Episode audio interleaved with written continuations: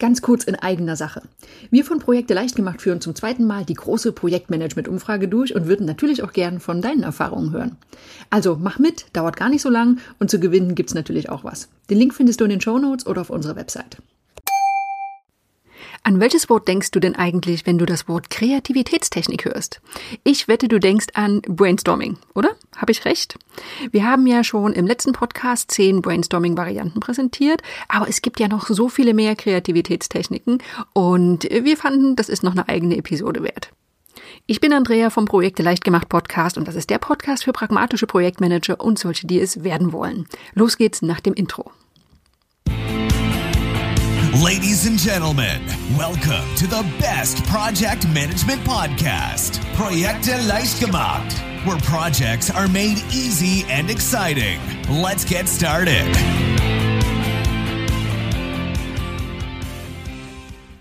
So, Kreativitätstechniken. Ja, Brainstorming ist sicherlich die am meisten verbreitete Technik und es gibt so viele Varianten. Ein paar fließen auch in diese Episode mit ein, aber wir schauen mal noch ein bisschen über den Tellerrand und gucken, was es denn da noch so gibt.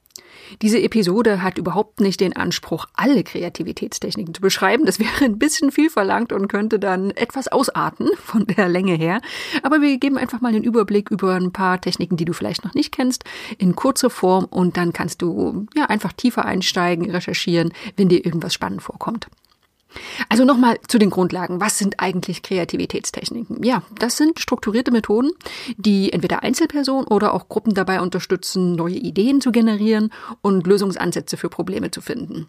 Und die Idee ist einfach immer, dass man mal eine neue Perspektive einnimmt oder dass man neue Assoziationen herstellt oder über den Tellerrand blickt grob kann man Kreativitätstechnik in verschiedene Kategorien einteilen. Das sind zum Beispiel Techniken der freien Assoziation, da gehört das Brainstorming dazu. Techniken der strukturierten Assoziation, da gibt es zum Beispiel Scamper oder die sechs Denkhüte. Zu den Artikeln kann ich nochmal verlinken. Es gibt Konfrontationstechniken oder auch Konfigurationstechniken, wie zum Beispiel den morphologischen Kasten. Auch dazu haben wir einen Artikel. Und in jeder der Kategorien gibt's jede Menge unterschiedlicher Methoden. Und wir haben uns einfach ein paar rausgepickt und legen direkt los, und zwar mit den Wortassoziationen. Ja, was hat's damit auf sich? Diese Methode, die eignet sich ganz gut für Kreativitätssessions als Einzelperson, kann aber auch in Gruppen eingesetzt werden. Gehört in den Bereich der Assoziationstechniken, ne? Wortassoziation sagt ja schon der Titel. Und diese Methode nutzt die Möglichkeit unseres Gehirns, ein gegebenes Wort mit einem neuen zu verbinden. So, das ist natürlich sehr textlastig, äh, eignet sich also weniger zur Lösung von komplexen Problemen, sondern ist eher zum Beispiel für Kreativprojekte geeignet, in denen Ideen gesammelt werden sollen für Slogans, Texte oder auch für Bilder. So, wie funktioniert's? Ist ganz einfach. Es wird ein Begriff notiert und ohne langes Nachdenken wird das nächste Wort aufgeschrieben, das zum vorherigen passt oder auch ihm widerspricht. Also das erste, was dir in den Sinn kommt. Und die Idee ist es, einfach mal auf neue Ideen zu kommen, die im ersten Moment vielleicht gar nicht so offensichtlich sind und diesen Gedanken immer weiter zu spinnen. Beispiel dazu. Stell dir vor, ein Unternehmen sucht neue Anregungen für die Unternehmenswebsite. Also was soll da alles drauf? Also wurde als erstes das Wort Website genannt und dann einfach assoziiert. Was fällt demjenigen, der dran ist, als weitere Worte dazu ein? Das kann sowas sein wie Homepage, News, aktuelles, Blog, FAQ-Bereich, Live-Fragen, Umfragen, Zufriedenheit, Dankeschön, Geschenk und so weiter und so weiter. Das heißt, ein gegebener Gedanke wird immer weiter gesponnen. Wenn ich dir jetzt das Wort Grillparty einfach mal sage, was fällt dir dazu ein? Nimm dir kurz mal einen Moment Zeit und lass dir alles einfach einfallen, was, ja, was dir durch den Kopf geht. Und? Sind dir Begriffe eingefallen? Sowas wie Sonnenschein, äh, Bier, Wurst, was auch immer. Das ist schon eine Technik der Wortassoziation, die du jetzt durchgeführt hast. Wie immer gilt natürlich, ähm, wenn du ganz viele Begriffe gesammelt hast oder auch ihr in der Gruppe das gesammelt hat, dann reicht das nicht aus, sondern das muss natürlich noch ausgewertet werden, denn nur eine große Wortwolke wird wahrscheinlich niemandem so richtig was bringen. So, die zweite Technik, die ich dir vorstelle, nennt sich Wordstorm, ähnelt der ersten der Wortassoziation, wird allerdings noch ein bisschen freier durchgeführt.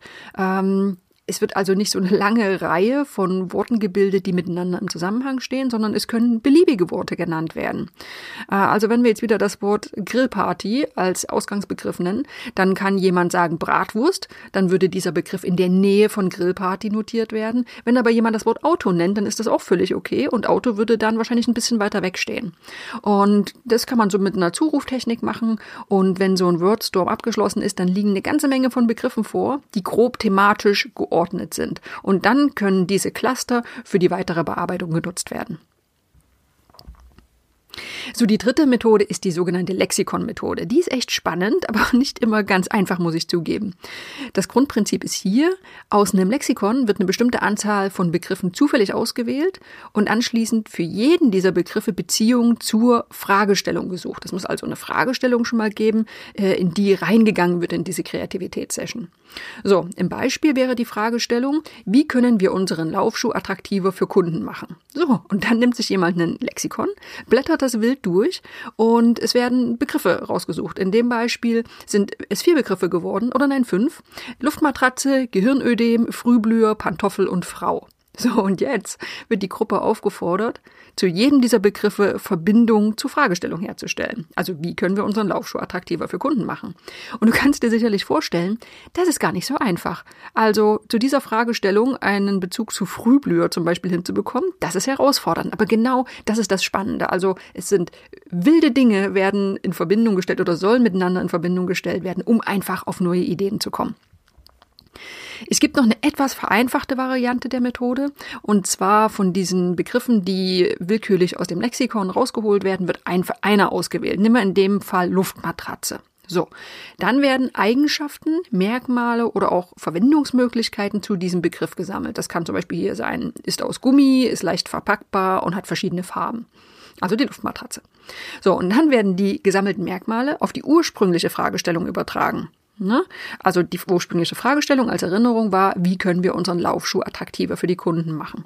So, und jetzt packen wir diese Luftmatratzenmerkmale zusammen mit dem Laufschuh. Also, was könnte man in Verbindung stellen, sowas wie, ja, Gummi, mh, hm, wir könnten reflektierende Materialeinsätze auf dem Schuh aufbringen vielleicht, leicht verpackbar, ja, wir könnten besonderes leichtes Material verwenden, verschiedene Farben, zum Beispiel die Kunden können Farben selbst konfigurieren. Ist jetzt nicht das äh, komplizierteste Beispiel der Welt und vielleicht auch nicht das praxisnaheste, aber du siehst hoffentlich das Grundkonzept.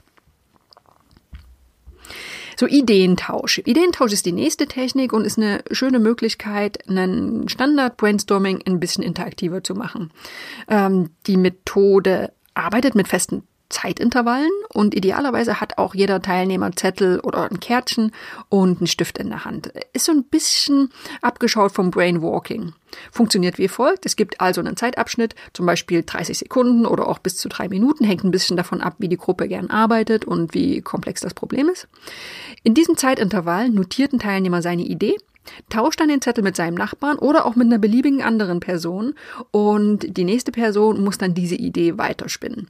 Das heißt, es ist so dieses Assoziieren, ich lasse mich inspirieren von der Idee von einem anderen Teilnehmer und am Ende wird das Ganze ausgewertet. Also Ideen werden getauscht, das ist der Ideentausch.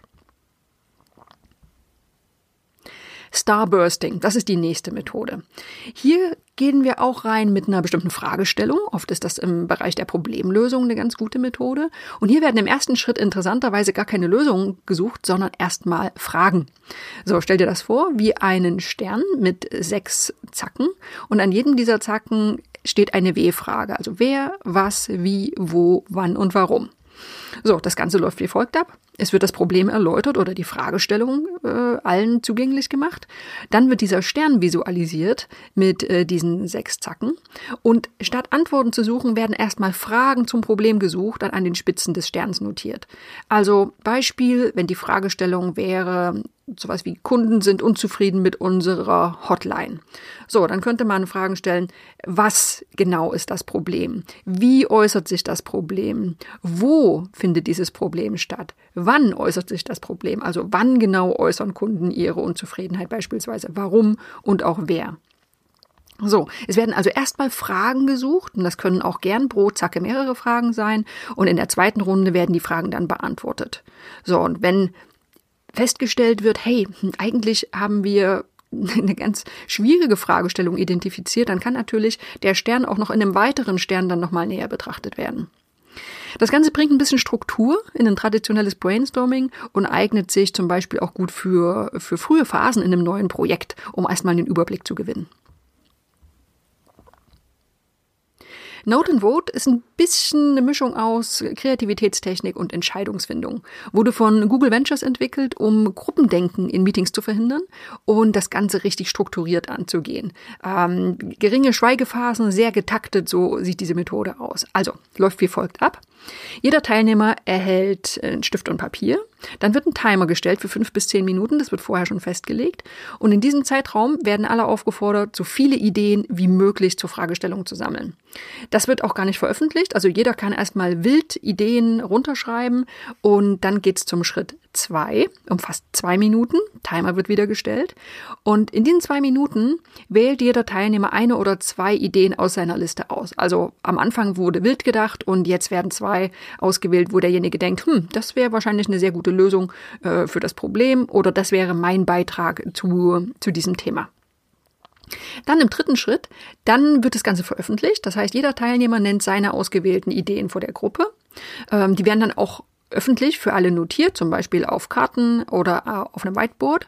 In diesem Schritt wird noch nicht diskutiert oder überzeugt, sondern die Ideen werden erstmal nur genannt und für alle sichtbar notiert. So, dann kommt der Timer wieder ins Spiel, fünf Minuten.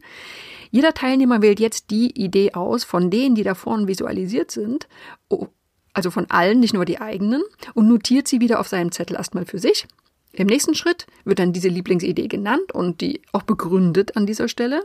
Und jede Idee, die genannt wird, die bekommt einen Punkt oder auch eine sonstige Markierung, dann ja, Haken oder was auch immer. So, und dann ist es recht simpel. Die Idee, die die meisten Punkte bekommen hat, die gewinnt. Ne? Im traditionellen Note-and-Vote-Verfahren von Google gibt es auch noch einen Entscheider, der sich an die Wahl der Gruppe halten kann, aber nicht muss. Und es steht dann jetzt jedem frei, wenn du die Methode mal durchführen möchtest, äh, die Entscheidung bereits hier festzulegen oder das Ergebnis als Ausgangspunkt zu nutzen für eine weitere Diskussion. Die Vorteile von dieser Methode, erstmal können die Teilnehmer in Ruhe nachdenken für sich. Ne? Es gibt also noch nicht diesen Gruppendruck, so, ho, ich muss äh, vor allem eine besonders kreative Idee äußern. Ähm, es wird parallel gearbeitet, es ist sehr strukturiert, also die Zeit des Meetings wird sehr gut ausgenutzt und es wird auch durch diese Abstimmung und Begründung eine Art Verbindlichkeit geschaffen, die in einer reinen Diskussion oft ein bisschen schwieriger umzusetzen ist. Auch dazu haben wir noch einen ausführlichen Artikel, verlinke ich nochmal in den Show Notes. Dann haben wir schon die nächste Methode, SIL. Äh, systematische Integration von Lösungselementen klingt etwas technisch und ist auch wirklich sehr strukturiert, um Ideen zu äh, generieren. Eignet sich besonders für komplexe Problemstellungen, die ein bisschen mehr Zeit in Anspruch nehmen und du wirst auch gleich merken, warum. Also im ersten Schritt. Da beschäftigen sich Teilnehmer für einen gewissen Zeitraum, also 15 bis 30 Minuten, erstmal alleine mit dem Problem und erarbeiten einen Lösungsvorschlag. 15 bis 30 Minuten ist relativ lang. Dann präsentiert der erste Teilnehmer seine Lösung und präsentiert sie idealerweise entweder mit PowerPoint-Slides, auf einem Poster oder Whiteboard. Also hält sie wirklich so fest, dass die anderen sie auch sehen können. Dieser erste Vorschlag wird dann direkt diskutiert in der Gruppe und es werden Vorteile erarbeitet von dieser präsentierten Lösung. So, und dann geht's weiter. Der nächste Teilnehmer ist dran, präsentiert seine Lösung. Dann wird auch wieder diskutiert. Und jetzt kommt noch was dazu. Dieser zweite Vorschlag wird versucht, mit Vorschlag 1 zu kombinieren, falls das denn möglich ist. Auch das muss natürlich diskutiert werden. Und so geht es weiter, bis alle einmal dran waren. Und diese einzelnen Lösungsansätze von jedem Teilnehmer, die werden also kombiniert oder miteinander integriert. Und die Gruppe erarbeitet idealerweise durch äh, diesen, diesen Ablauf eine gemeinsame Lösung, die die Vorteile beinhaltet von allen Lösungsansätzen der einzelnen Teilnehmer. Du siehst also, das ist jetzt keine Methode, um spontan ganz viele Ideen zu generieren, sondern das ist schon ein bisschen aufwendiger, ist eine sehr systematische Problemlösung und braucht A Zeit und B einen guten Moderator. Denn äh, du kannst dir schon vorstellen, wenn nach jeder Vorschlagsäußerung erstmal diskutiert wird und die einzelnen Vorschläge auch miteinander kombiniert werden sollen, dann kann es schnell passieren, dass die Gruppe sich in Diskussionen verliert und dass es einfach nicht vorangeht. Also ähm, nicht ganz einfach immer umzusetzen kann kann aber wirklich ein toller Ansatz sein, um Probleme zu lösen, die die Vorteile von mehreren Lösungsansätzen beinhaltet. Collective Notebook ist die nächste Methode und die ist ganz anders als die, die ich bisher vorgestellt habe. Eignet sich besonders dann, wenn die Teilnehmer nicht zur gleichen Zeit am gleichen Ort sein können. Das ist ja doch sonst oft der Fall. Ne? Wir stecken alle in einen Meetingraum und dann soll etwas erarbeitet werden. Collective Notebook ist eine Methode, die oft über, äh, über einen längeren Zeitraum stattfindet, zum Beispiel bis hin zu mehreren Wochen und Monaten. Und die Idee ist, die Teilnehmer haben jederzeit Zugriff auf ein Notizbuch. Oft ist das online sinnvollerweise. Und da werden Ideen zu einem bestimmten Thema formuliert. So, und durch diesen längeren Zeitraum bekommen die Gehirne auch mal Zeit, Informationen zu verarbeiten und auch außerhalb dieser, dieses Meeting-Setups sich über die Sache Gedanken zu machen. So, und wenn der Zeitraum abgelaufen ist, das sollte idealerweise vorher festgelegt sein, dann werden die Ideen gesammelt und im Team ausgewertet. Ist eine ganz schöne Sache für zurückhaltende Teilnehmer, die vielleicht in einem Standard-Brainstorming sich nicht so gern zu Wort melden. Ähm, es kann so gelöst werden, dass die Ideen anonym hinterlegt werden im Online-System oder auch ähm, an den Teilnehmer gebunden. Die Idee ist prinzipiell, dass sich die Teilnehmer von den anderen inspirieren lassen und auch sehen, was die anderen sich schon für Gedanken gemacht haben. Auch hier wie immer, das Ganze muss auf eine gewisse Weise moderiert werden. Was kann sonst passieren? Wenn alle wissen, hey, ich habe jetzt wochenlang Zeit, dann passiert vielleicht erstmal gar nichts oder erst am letzten Tag. Also wer das machen möchte, also muss ein bisschen gucken, dass das äh, Setup gut aufgesetzt ist, dass also alle wissen, ähm, wann was zu liefern ist, äh, dass es möglichst leicht zugänglich ist und dass auch eine gewisse Beteiligung stattfindet, denn ansonsten entfällt natürlich der Vorteil, dass die Teilnehmer sich gegenseitig inspirieren lassen können. So, die vorletzte Methode, die ich dir vorstelle, ist das sogenannte Brainstorming. Das ist ganz spannend, ist auch eine Art des Brainstormings, sehr strukturiert und äh, visuell.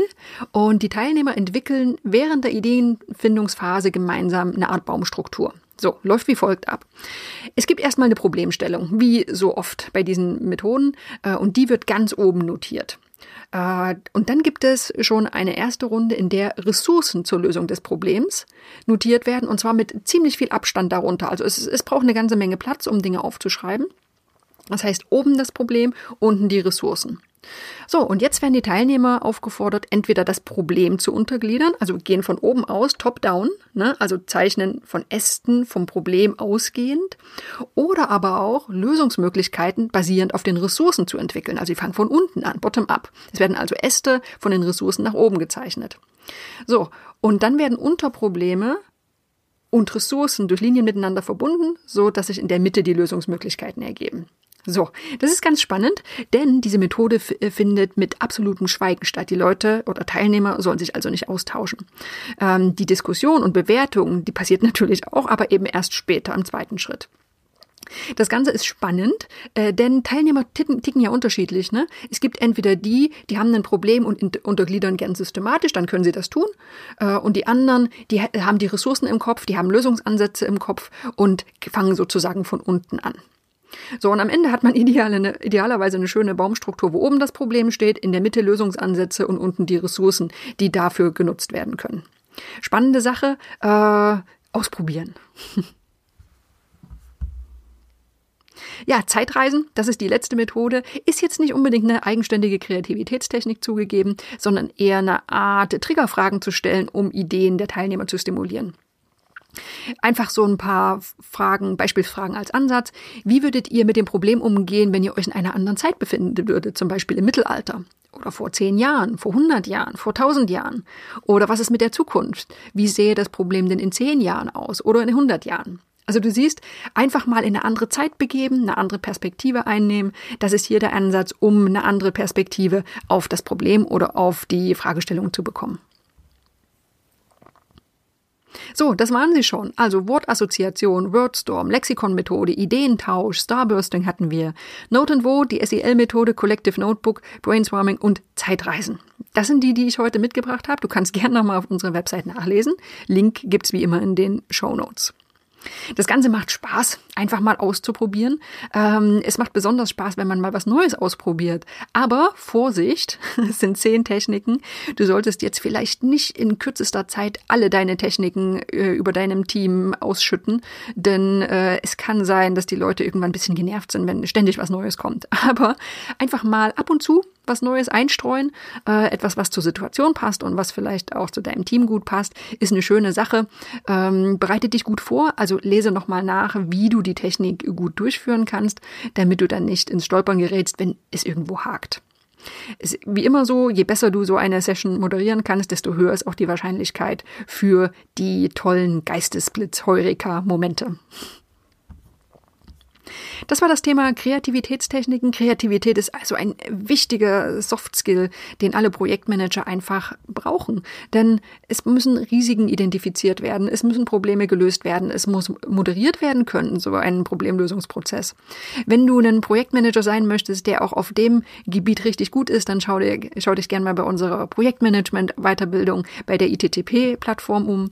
Ähm, dort gibt es nicht nur, nicht nur die harten Themen, sondern eben auch diese Sachen, die die, im Grunde genommen den Projektmanager so richtig ausmachen.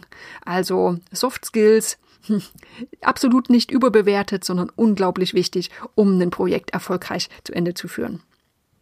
So, das war's für diese Woche. Ich hoffe, du bist beim nächsten Mal wieder mit dabei. Ich würde mich freuen. Ich habe ein super spannendes Thema für dich, was ich richtig gern mag.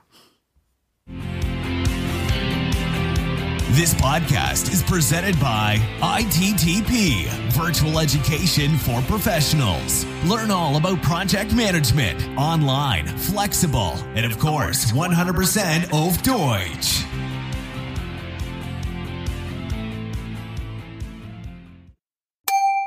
Ganz kurz in eigener Sache. Wir von Projekte leicht gemacht führen zum zweiten Mal die große Projektmanagement-Umfrage durch und würden natürlich auch gern von deinen Erfahrungen hören. Also mach mit, dauert gar nicht so lang und zu gewinnen gibt's natürlich auch was. Den Link findest du in den Show Notes oder auf unserer Website.